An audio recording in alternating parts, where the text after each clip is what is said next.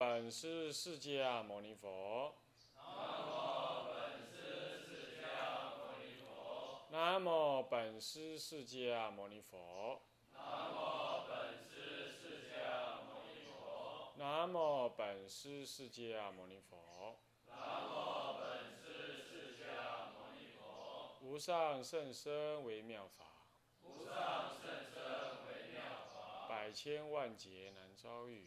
百千万劫难遭遇。我今见闻得受持。我今见闻得受持。愿解如来真实义。愿解如来真实义。中国佛教史概说，各位比丘、各位沙弥、各位居士，大家好，阿弥陀佛。阿弥陀佛。请放上。我们诶上一堂课呢，跟大家提完了第一期的佛教，也就是传来接受期，主要呢是在啊西元啊前啊西汉的末年呢，一直到的这个这个东汉结束魏晋，一直到晋朝的这个东晋呢啊也接近末年了啊这个。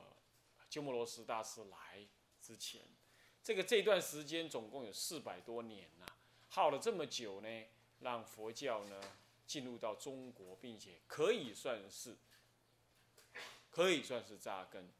那么这个这个时期呢，就有点像啊一个人呢受精卵受精了啊，那么着床了。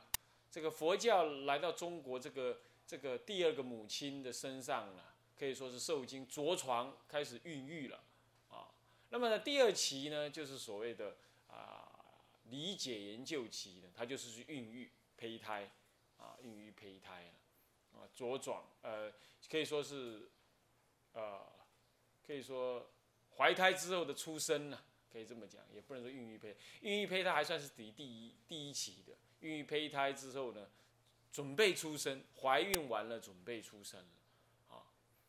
那么这当中当然也可以这样就结束，不过我们稍微注意一下子，就这一期的后半段呢，已经接入了，就是所谓第一期啊，接受传入接受期的后半段，其实已经接入了，已经开始形成了第二期的这个性格了。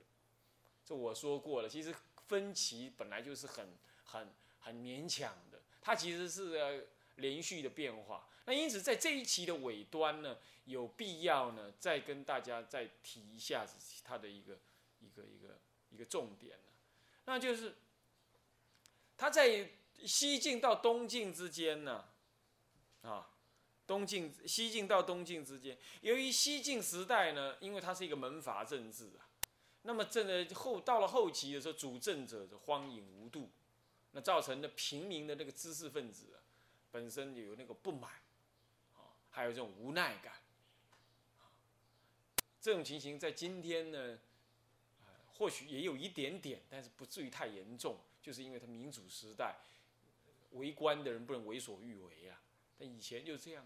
那这样的这种无奈呢，就形成了我说过了，在这一在这个三国以来，一直引一一直一直想要跑出来的那个老庄思想啊，其实在西晋就已经呃很明显的怎么样出来了，很明显的呢。呃，有出现的这种情况，那么这种出现情况呢，因此在西晋的时候就出现了竹林七贤这一类的人，这种老庄的清谈呢，这种老庄的思想就促成了山林里头的清谈，因为你住在都市里头，你读书人住在都市人，你要不就不得志，要不就是讲话得罪人，那还不如怎么样？不如回到山林里头去清谈。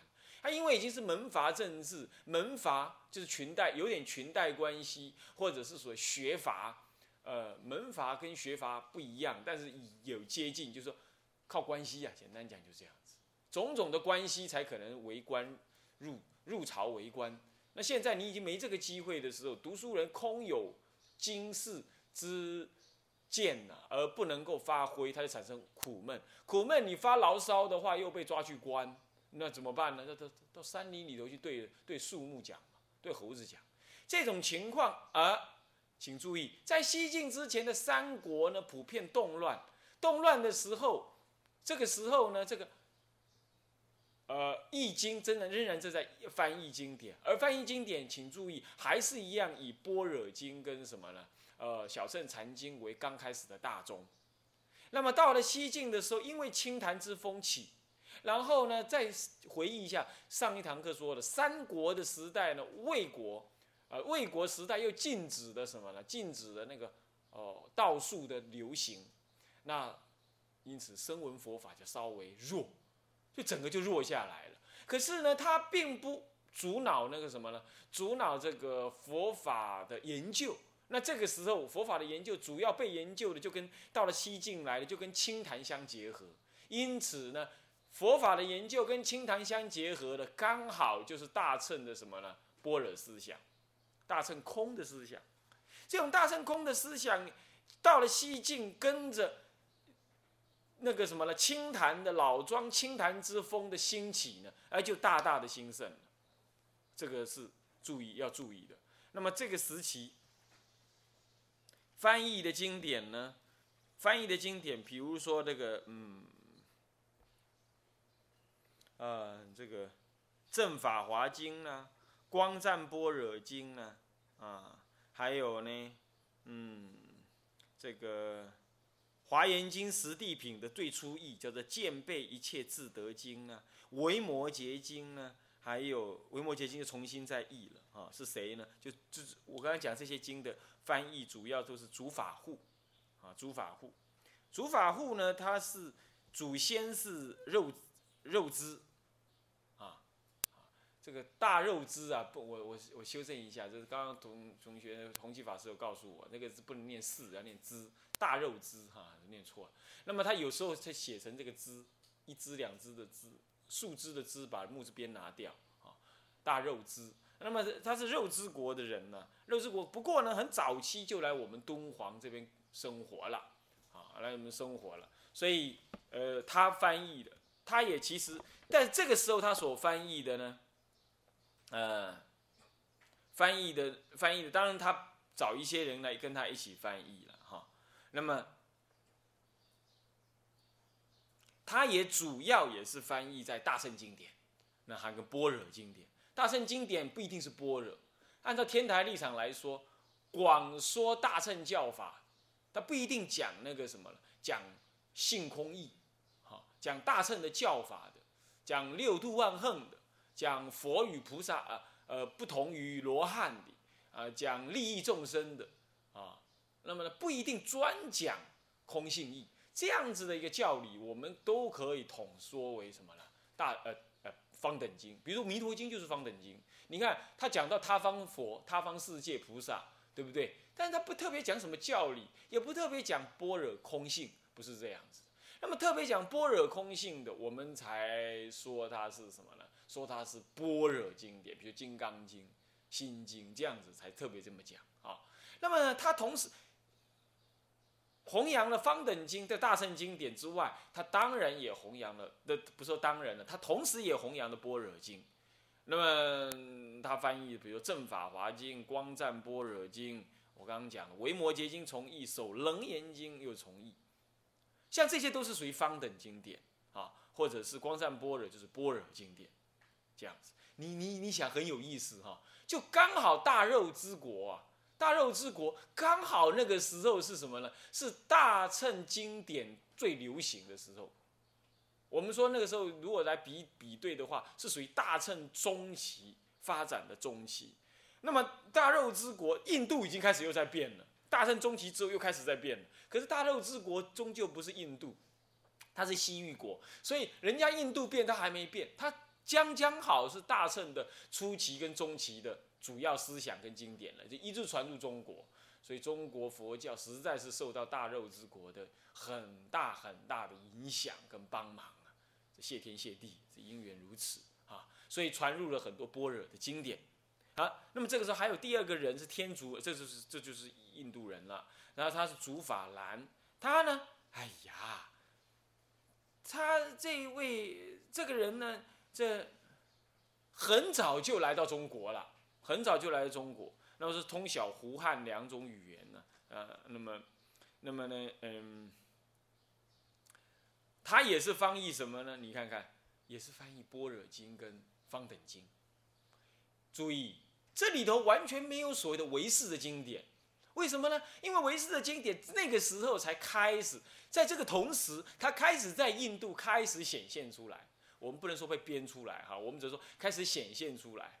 那么呢，唯识的经典呢，请注意，这个稍微牵涉到思想史了。就唯识的经典本来就具有两种内涵，一种就是心事是无自体的，它是因为染法跟染法的随缘现起，所以有八事。那么呢，等到染法消除呢，这个什么呢？相对的净法现前呢？就染出的现前，就是缘起性的嘛。那么染出之后呢，就清净法就现前。所以万法唯识这个观念呢，唯识而识是变动不居的，所以并不建立一个真正的一个如来藏，说来含藏佛的功德这种观念没有。可是另外像色大乘论，像后来大乘起信论，那就不同喽，那就认为说。第八意识本身是染净合合的，有染的，也有一个净的。那么清净的是本来就无始无终，那么染法是无始而有终。把染法解决掉之后，让净法就一直出现在那，一直表现出来。那么这个时候呢，哦，就成佛了。这里头有个观念，那就是有一个如来藏是本来在那儿的，这样懂吗？这个就是所谓的如来藏性的思想，就如来藏经。这个事情稍后会在教理研究期，也就是研呃，也就也就是理解研究期的时候，才被翻译进来。在此之前呢，般若系统跟方等系统进来而已，实在是很不错。因为这样子把这个事情给建立起来的时候，我们再来接受所谓的如来藏思想，就不会把它想成犯我，或想成一个真实的我。那再来接受所谓的唯识思想的时候，他就比较能够什么？比较能够不偏于唯识的过度的受唯识的那种那种所谓的啊啊法相的这种这种这种影响。因为唯识走到后来，他唯识学他是不建立如来藏的，但是呢，但是呢，他却怎么样？他却是认为有一个什么？有一个转世成智的这个这个动作。可是空性义是绝对一法不立，连这个也不立，连这个也不立有问题。但是转世成智，那个那个世又在哪儿来呢？这个当中呢，就一直有存在一个一个小小的问题，所以才会挤出一个如来藏，说转世成智，那个那个成智那个成的是什么东西？那就是哦，原来是个如来藏的东西，他又变成转成如来藏，所以唯识学一直卡在那里。要不就是什么样？他面对空性。空性义的时候呢，绝对空性义的时候会有伪；要不就是建立一个成佛的立场，内在的东西的时候会有伪。所以唯识一直有这样子的一个疑惑在那儿。那么因此，要不就受到了空性见的质疑，要不就受到如来藏见的什么呢？修正，啊，他就这样子。所以说，如果你没有空性见，唯识唯识学一进来。对中国佛法的认知呢，也会有缺憾。那要是没有如来藏性、如来藏见、如来如来如来藏的这种思想进来的话，光一个唯识进来，中国人可能也会疑惑于说：，哎，奇怪了，那这样那这样转世成智的那个主体又是什么？虽然其实终究还是没有主体的，可是对于某些众生来讲，他是需要有这种主体的。那么，但是这个不能提早进来，所以刚好在早期进来的时候。哎呀，谢天谢地，真是什么般若跟方等进来了。啊，我们来看看竺法兰，他也是翻译的什么？他翻译的《放光般若经》，其实就是光赞般若，也就是大品经、大品般若经六百卷。后来玄奘大师译的六百卷般若经的什么呢？的意义。还有呢，《维摩诘经》，这也是方等经典。还有《首楞严经》，又重译了一遍，表示以前译的都大家不满意，是这样子的。好。这就是他翻译了，那个这个要补充讲一下。那么在这个时期，还是翻译的重点，还是以翻译翻呃翻译接受期哦。那么这个西晋的翻译接受期，我想我已经提过好几遍了，就是说他那个清淡的佛淡清谈的佛教呢，跟咱们呃清谈的社会风气跟佛教的般若学相合。这里头有一点玄学化，有玄学化的思想，因为中国人没有完整的思思想理路来解释般若。虽然般若已经一再的被翻译了，已经翻译的前前后后这样子留下来，已经两百将近两百年了，已经翻译进来两百年了，但是还是不能够做很好的研究。啊，那么在清谈的佛法呢，一直到了一直什么样子的？以这个清谈的佛法，又跟当时的名士，啊，就是也就是说，所谓的这个般若学的清谈佛法，一定会跟跟当时的山林呢，还有士大夫阶级也相结合。所以说，这个时候士大夫也开始学佛，因为士大夫偶尔有问题，也会去问山林里头那些读书人。他山林的读书人就跟住在山林里头的出家人相结合。所以说，山林的读书人就学了佛，学了佛就影响了都市的读书人，所以都市的士大夫开始学佛。注意这点事情是不一样的。本来是王侯学佛，现在士大夫就知识分子也学佛。倒过来说，那个时候有很多的出家人从西方来，而且经济贸易呢，从西域的贸易的也增加，贸易的过程当中也会有出家人随着商人而来。你知道为什么吗？就像现在的美国的居士呢，会一直请台湾的出家人去美国一样。为什么？为什么？他需要他家乡的人来弘扬佛法，对吧？所以家乡的人也跑得来，他们大肉之国的人或者印度的人也跑得来中国弘扬佛法，而外国来的人总是让台中国人怎么样？很兴奋，外国人嘛，他就很愿意去听，结果他就深入民间。所以，一方面，中国的出家人呢，他跟中国的的的学者相结合；那么，一方面，外国的出家人跟咱们中国的老百姓相结合。这个时候，佛法开始上上下弘扬了。而这就是发展，这就是所谓的我们说着床期、受惊期的意涵，社会意涵在这里。这样了解了吗？所以，今后还是会这样发生的了。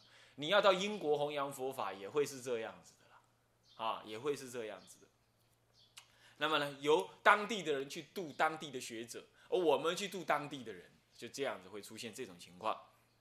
好，这种情况就开始扎根。和扎根的情况会发生什么呢？发生的说，士大夫学佛，老百姓也学佛。好了，好了，好了好了。本来你还附庸在什么？在三国时代，你本来还有点附庸神道的那个道教色彩，在思想上你还附庸在什么道家的思想里头。现在呢，因为外国的和尚来了，因为士大夫学佛开始理性化了啊，然后再来三国之后禁止道术的发展了，所以佛教开始它展现出一种理性的内涵，有一种有一种很深邃的那种那种。空性般若思想了，然后他的弘扬呢，也开始有他的群众了。你想想看，他是不是开始就跟道家不一样了？对不对？好，开始跟道家不一样了。这个时期，他不但着床，佛教不但着床在中国的文化底下，他还开始有了什么自己的风格跟自己的信徒了。看到了没有？这是他的第二、第三个性格。第在这一期，佛教开始转型，接着。在这个时候呢，道教看到了什么呢？道教看到，哇塞，来了一个谁黑的这个这个出家人啊。那么呢，出家人来了之后呢，哎，他他也有道术，也有神通妙法，也有咒术。但是呢，奇怪了，他又受到了很大的恭敬，有很多的出家人，呃，很多的居士又来又去恭敬他们，那就不信仰我们了，消灾解厄不来找我们了，就利益冲突出现。所以这个时候就种下了什么道教跟佛教的开始的一种竞争了，开始竞争。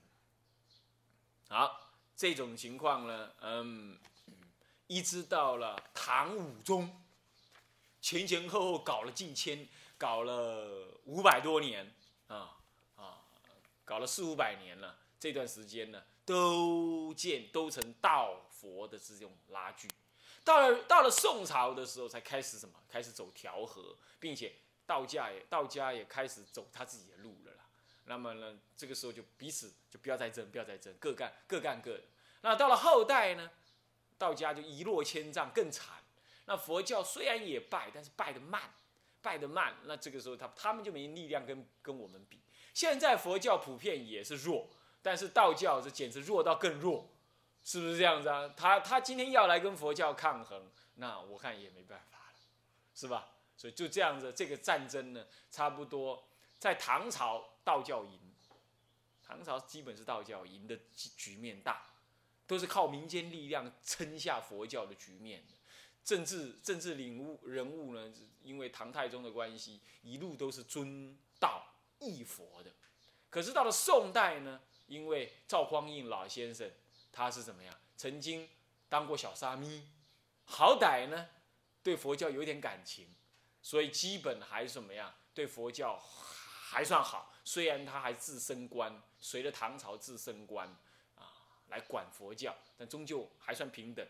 那么宋元明清之后，因为因为元朝根本就引喇嘛进来，你你连汉传佛教你都没皮条，何况何况道术，对不对？更何况喇嘛们又引了什么？引了他们西藏的道术进来。你那个你在台，你中国土产的道家，你要跟他斗，还有的斗了。所以一蹶不振。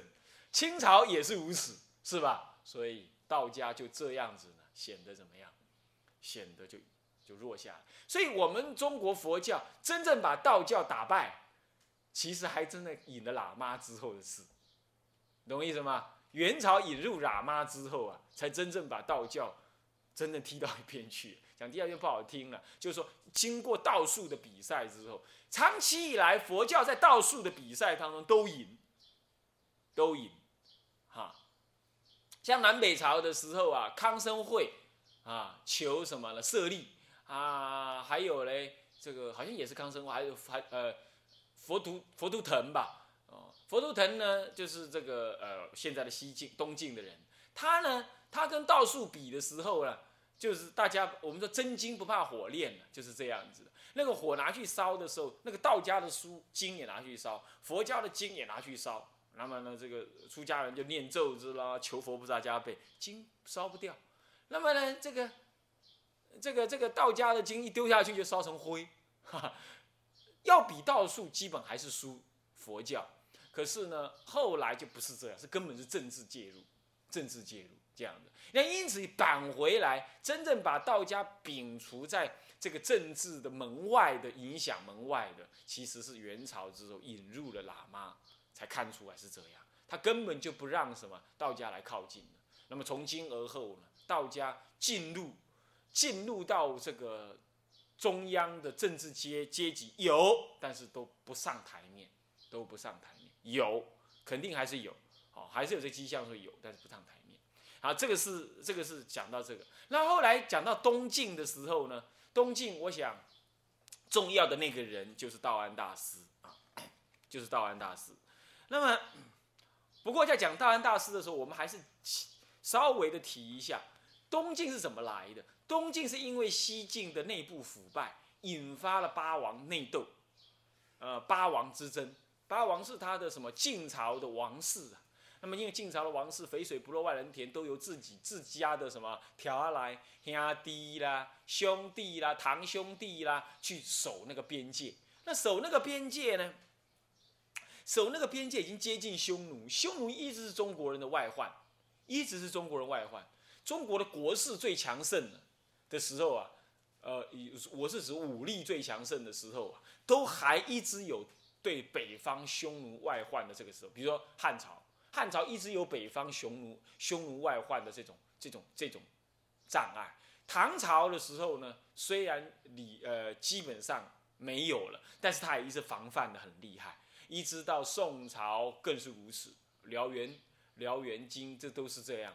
然后到了嗯，这个元朝根本就是，根本就是匈奴人做国王了，对不对？然后到了清朝的时候呢，虽然北方的匈奴已经渐渐的势力弱，便便被同化了，但究竟呢怎么样？